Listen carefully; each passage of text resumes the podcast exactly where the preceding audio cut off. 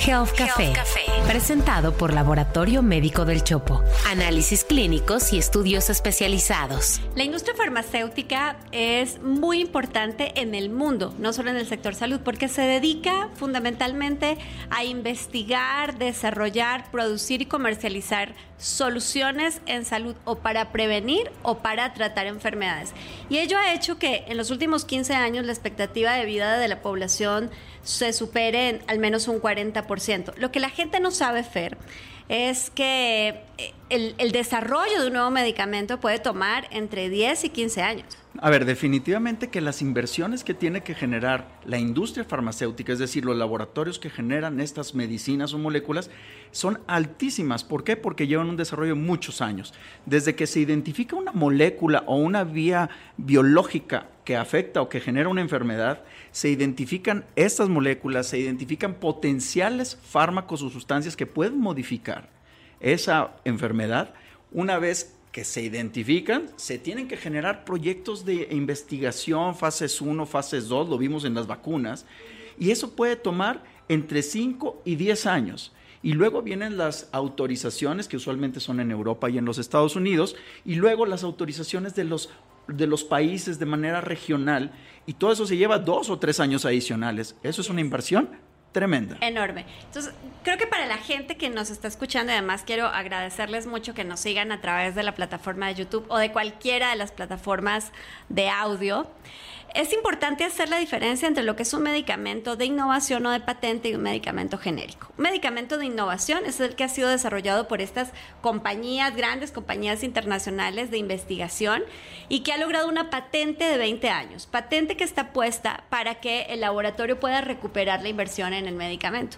Pero una vez que la patente se acaba, es decir, que se acaba ese término de los 20 años, entonces ya es posible que otros laboratorios de producción de genéricos que no investigan, pero que reproducen las fórmulas, las recetas para preparar esos nuevos fármacos, tengan la posibilidad. Lo que no quiere decir que los eh, laboratorios de genéricos no tengan que hacer también pruebas de bioequivalencia, es decir, que el medicamento que están desarrollando como genérico funciona más o menos de la misma, bueno, muy bien, de la misma forma que el medicamento innovador. Y aquí va una pregunta para ti. Yo creo que es súper común que te pregunten en la consulta si a una receta tuya, mejor genérico o mejor el medicamento de patente, porque aunque la patente eh, venza, el laboratorio puede seguir comercializando su producto. La pregunta es bien interesante porque tiene varias, varias perspectivas. Uno, hay que tener mucho cuidado con el switching de medicamentos en las farmacias. Que esto, es cuando el paciente llega y le dicen, eh, entrégueme esto y el dependiente de la farmacia decide entregar otra cosa o propone otras opciones. Así, porque nosotros por normatividad ya debemos poner el compuesto activo, aunque podemos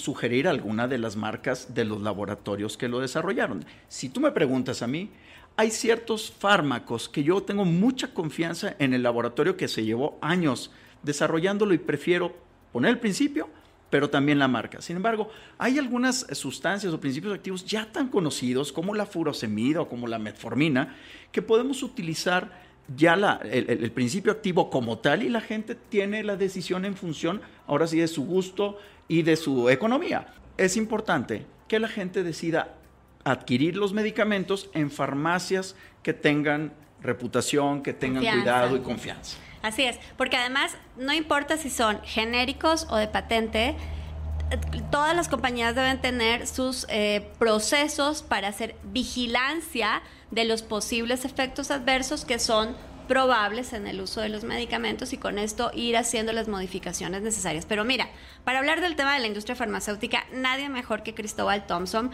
presidente de la AMIF, para compartir con él algunas observaciones. ¿Cómo ves? Bienvenido, Cristóbal.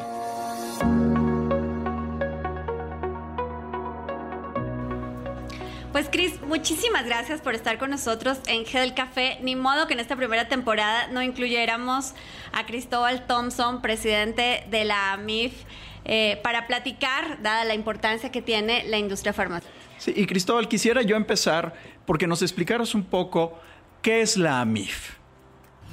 Sí, la MIF es la Opción Mexicana de Industrias de Investigación Farmacéutica.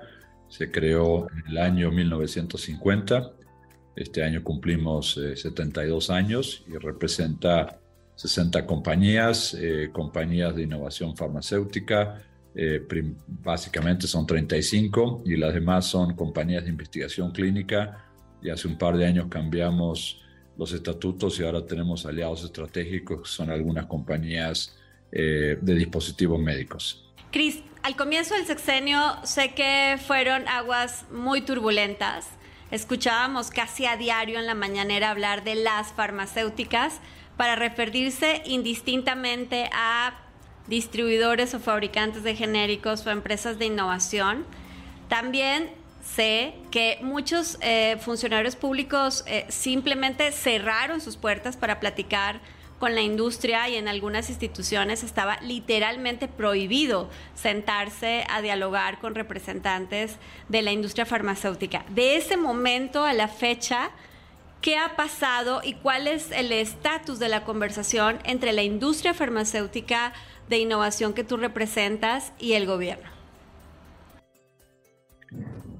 Sí, gracias. primero contar que yo fui una de las cinco personas representando al sector privado que estuvo en la transición en el segundo semestre del 2018 con el doctor Alcocer y el equipo nombrado en ese momento para liderar la Secretaría de Salud. Eh, entendimos que venían con ideas de hacer cambios. Hemos sentado, nos hemos sentado en todas las mesas de diálogo posibles eh, también debo reconocer después de cuatro años que el diálogo no ha sido fácil, no ha habido muchas, muchas reuniones, eh, sin embargo hemos aportado información eh, de qué es lo que podemos, cómo podemos contribuir como sector total, la industria farmacéutica y otros sectores en mejorar el, el sistema de salud. y en este momento, bueno, estamos dando mucho seguimiento a todos los cambios, a IMSS Bienestar y a todos los nuevos cambios que está anunciando el gobierno. Claramente el proyecto de Insabi no funcionó. Creo que la misma administración ha reconocido que esto no ha funcionado y esperemos que nuestra nueva iniciativa permita realmente integrar el sistema de salud eh, con el propósito más importante de que el paciente esté al centro, que el paciente reciba eh, diagnóstico temprano, tratamiento oportuno. Eso, eso es el objetivo primordial y por supuesto desde AMIF estamos listos para sentarnos a la mesa a discutir este tema y mucho más como el tema logístico, el tema de distribución, que ha sido complicado y ha generado desabastos muy importantes en estos primeros cuatro años de la administración. ¿Qué falta, Cris? Porque sí, o sea, parece que acabamos de empezar el sexenio, pero, pero ya pasó la primera parte, vamos en el cuarto año y aún no fluye como necesitaría la población que fluya, más allá de lo que uno u otro quisiera. ¿Qué falta, Cristóbal, para que fluya mejor la comunicación? Una, que tengamos una conversación abierta, una conversación entendiendo que todos podemos contribuir al sector salud. De hecho, cuando uno ve el sector salud en su conjunto y la inversión eh, total del, del, PIB del país.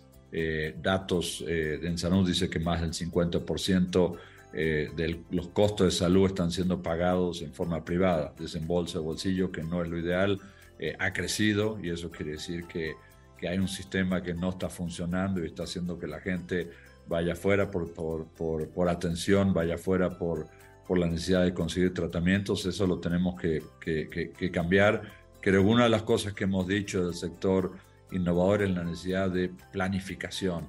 Eh, realmente planear las compras es muy importante. Somos un sector que necesita entre cuatro y seis meses para responder. Eh, eso quiere decir que si estamos hablando de tener medicamentos a partir de enero, ya en este momento ya estamos tardes en la, en la negociación y creo que uno de los aprendizajes es si tenemos una buena planeación, nuestras plantas y las plantas de todas las compañías pueden hacer que trabajan para, para, para México y para muchos países del mundo. Podemos ordenarnos, podemos estar seguros que se puedan lograr cubrir los requerimientos de aquellos que ganan licitaciones.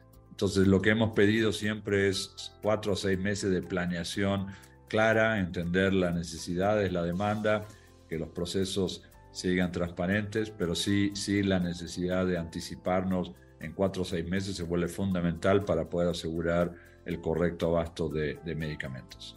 Y hablando de soluciones, Cris, uno de los puntos más dolorosos de los problemas que tenemos hoy en el sistema de salud es el desabasto de medicamentos. Desabasto que lo hemos dicho en otros espacios, ya existía, ¿no? Ya, ya existía el, paciente que iba a una farmacia de una institución pública y le decían de esto no hay. Pero que sin duda también tenemos una situación que es más crónica, más crítica, más preocupante. ¿Cómo ves tú, cómo ven desde la MIF el problema del desabasto de medicamentos en el sector público y qué hacer, qué están proponiendo? Claramente, eh, creo que ha salido más de una vez, hay un problema muy importante de, desabasto. Eh, lo más notorio ha sido en medicamentos para tratamientos de, cáncer. Un estudio recientemente de ahora OCAMIS, que el observatorio eh, que se está generando, donde a mí va a participar y va a participar el sector público, la sociedad, ha dicho que en el año 21 ha habido 24 millones de recetas o no surtidas o surtidas parcialmente. Eso por supuesto que tiene un impacto en la población. Necesitamos reducir eso dramáticamente, necesitamos asegurar que cada paciente una vez diagnosticado reciba el tratamiento exactamente que propone el médico y para eso se requiere conversación, planeación, que todos los eslabones de la cadena funcionen. Necesitamos planeación, pero también eh, se necesita saber quiénes son los operadores logísticos que, que entreguen en tiempo y forma en los institutos que así lo requieran. Creo que ahí está faltando conversación, sobre todo en todo el proceso a partir de que las empresas entregan el medicamento. Entendemos que hay un área muy importante de mejora en todo el labor, tanto saber eh, quién es el que está solicitando el medicamento y que el operador logístico tenga la capacidad de entregar en tiempo y forma ese medicamento en el punto de consumo que es en el sanatorio o en el hospital. Cristóbal y, Juana, esto lo vemos nosotros en el día a día. Yo en el consultorio privado, a diario veo pacientes que no encuentran los fármacos que uno prescribe en una farmacia convencional y tienes que estar buscando alternativas. Y ¿Hay alguna similitud en la problemática en el sector salud público como en el privado? Mira, el sector privado, la, la industria ha podido abastecer el sector privado eh, por supuesto, estamos teniendo que adaptar en la medida que faltan medicamentos en el sector público. Hay una sobredemanda en el sector privado y eso es un proceso que estamos, las empresas están identificando para estar seguros de poder eh, surtir el sector privado. También debo decir que al principio de la pandemia, eh, justamente por muchas veces alguien salía a decir que un medicamento podía ayudar a, reducir los efectos de COVID y había un efecto de consumo desmedido de algún medicamento que generó algunos faltantes. Eh, el sector rápidamente pudo eh, arreglar ese tema en, el primer año. Ya eso no es un, tema, pero obviamente en la medida que faltan medicamentos en el sector público, la gente está yendo a consumirlo del sector privado, entonces tenemos que estar seguros de poder eh, cubrir ese sector privado. Las empresas están trabajando fuertemente para abastecer el sector privado y que al final el paciente reciba el medicamento, pero lo ideal es que si voy al sector público eh, me den el medicamento, eso reduce el costo de bolsillo, que es un impacto muy importante para una parte muy importante de la población. Y generalmente afecta a las personas eh, de menores recursos y eso es algo que tenemos que tomar en cuenta. Ahora, ahora mismo hemos, platicado del tema del abasto tanto cadena de suministro como distribuidores, como médicos involucrados y como pacientes. Eso ya es un reto para, para la industria farmacéutica, para la MIF. Pero además viene cómo seguir con el tema de innovación en fármacos.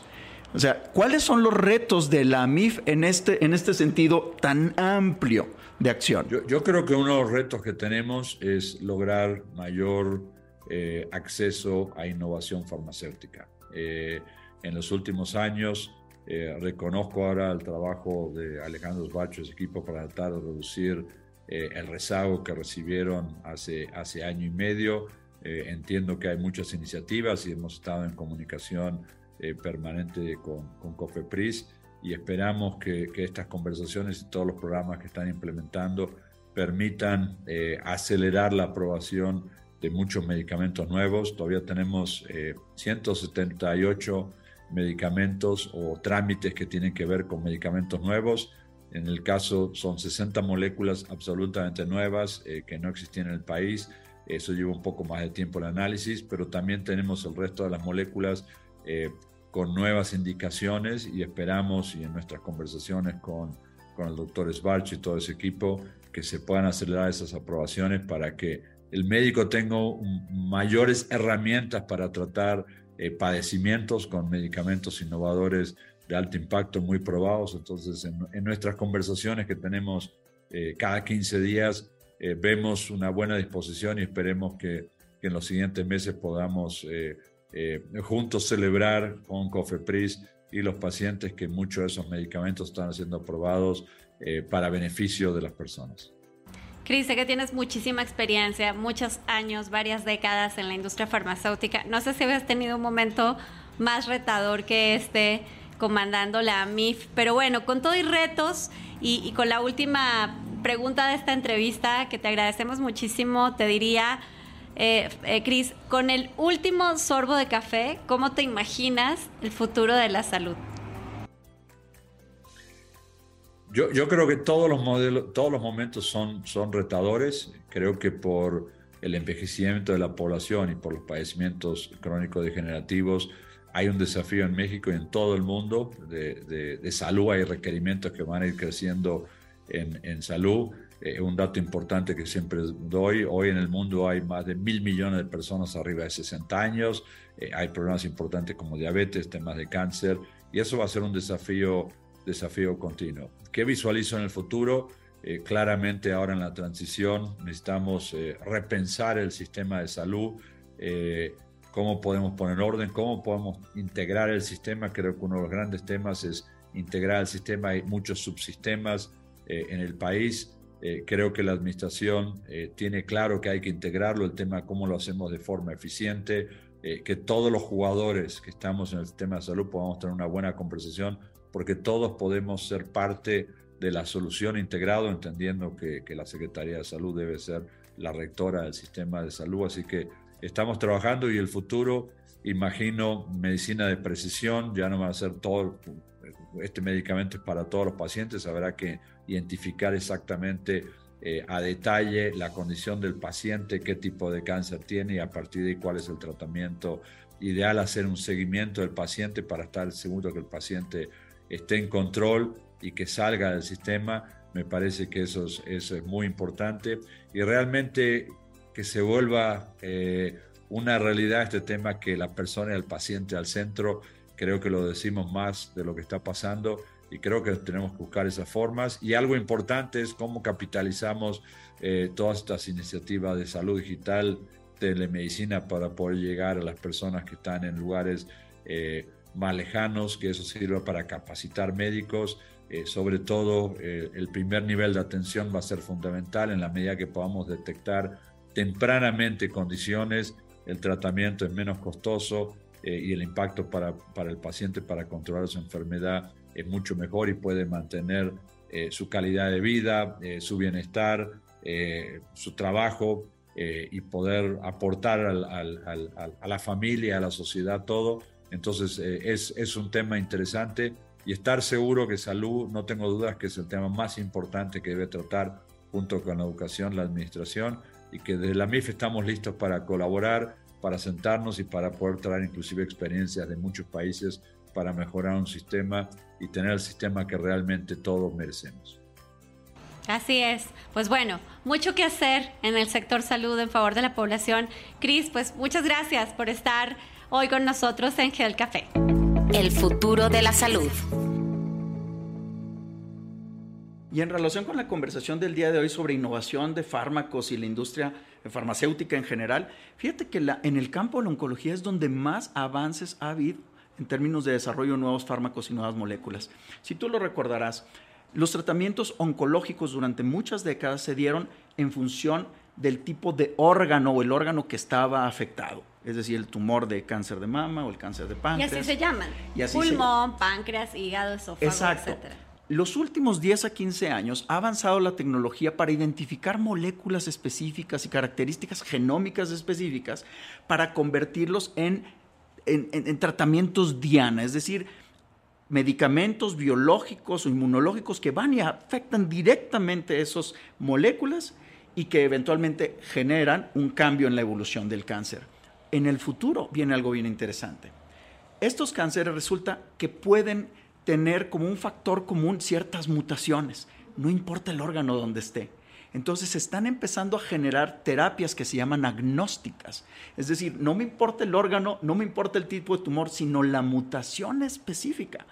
Entonces los fármacos, hoy hay tres aprobados por la FDA para tratar tumores que no importa el lugar, sí tienen la misma mutación y se ha demostrado que pueden tener perfiles de seguridad y eficacia inclusive superiores que algunos quimioterapéuticos. Esto falta mucho por desarrollar. Faltan desarrollar los protocolos científicos y clínicos con más cantidades de pacientes. Pero lo que sí es cierto es que las terapias en cáncer han avanzado de lo general a lo muy personalizado. Creo que es el futuro de la salud, la personalización última, tanto de las terapias como de la identificación de los tumores. Bueno, pues ya saben, en este apasionante tema déjenme tratar de explicarles lo que el doctor quiso decir. Lo que el doctor quiso decir. Y escuchando a Fernando hablar de las terapias que van de lo clásico a las terapias futuras, muy dirigidas y muy personalizadas, recordé la frase de un querido oncólogo del Instituto Nacional de Cancerología, que por cierto los saludo a todos, que decía que íbamos a cambiar de hablar del departamento de cáncer de mama o del departamento de pulmón para hablar del departamento de EGFR o de BRCA, es decir, de los nombres, además bastante raros, que les ponen a los genes relacionados con la aparición y la evolución del cáncer. ¿Qué es interesante aquí? Pensar que en nuestro propio cuerpo están las respuestas para curar las enfermedades que nos afectan y que las herramientas genéticas y genómicas serán la llave, la huella que generará mejores terapias para los pacientes en el futuro. Bueno, y recuerden que si no entendieron nada, pueden regresar a consultar la columna del doctor Fernando Castilleja en expansión.mx slash opinión con mi explicación, lo que el doctor quiso decir. Y donde quieran que nos estén viendo o escuchando, en cualquiera de las plataformas, en YouTube o en las plataformas de audio, no olviden en suscribirse para que no se pierdan ninguno de los episodios. Y yo prefiero que nos vean en YouTube, así que si nos ven, además cuéntenos de qué quieren que hablemos en Hell Café y muchas, muchas gracias por seguirnos. ¿Y a ti te encontramos dónde, Fer? En F Castilleja MD. Y a mí en Twitter como arroba Juana Soy. Muchas gracias y nos vemos pronto en Hell Café. Fue Health Café, presentado por Laboratorio Médico del Chopo. Análisis clínicos y estudios especializados. Un podcast de Grupo Expansión. Hello, it is Ryan, and we could all use an extra bright spot in our day, couldn't we? Just to make up for things like sitting in traffic, doing the dishes, counting your steps, you know, all the mundane stuff. That is why I'm such a big fan of Chumba Casino. Chumba Casino has all your favorite social casino style games that you can play for free anytime, anywhere with daily bonuses. That should brighten your day a little. Actually, a lot. So sign up now at chumbacasino.com. That's chumbacasino.com. No purchase necessary. Group. Void were prohibited by law. See terms and conditions. 18 plus.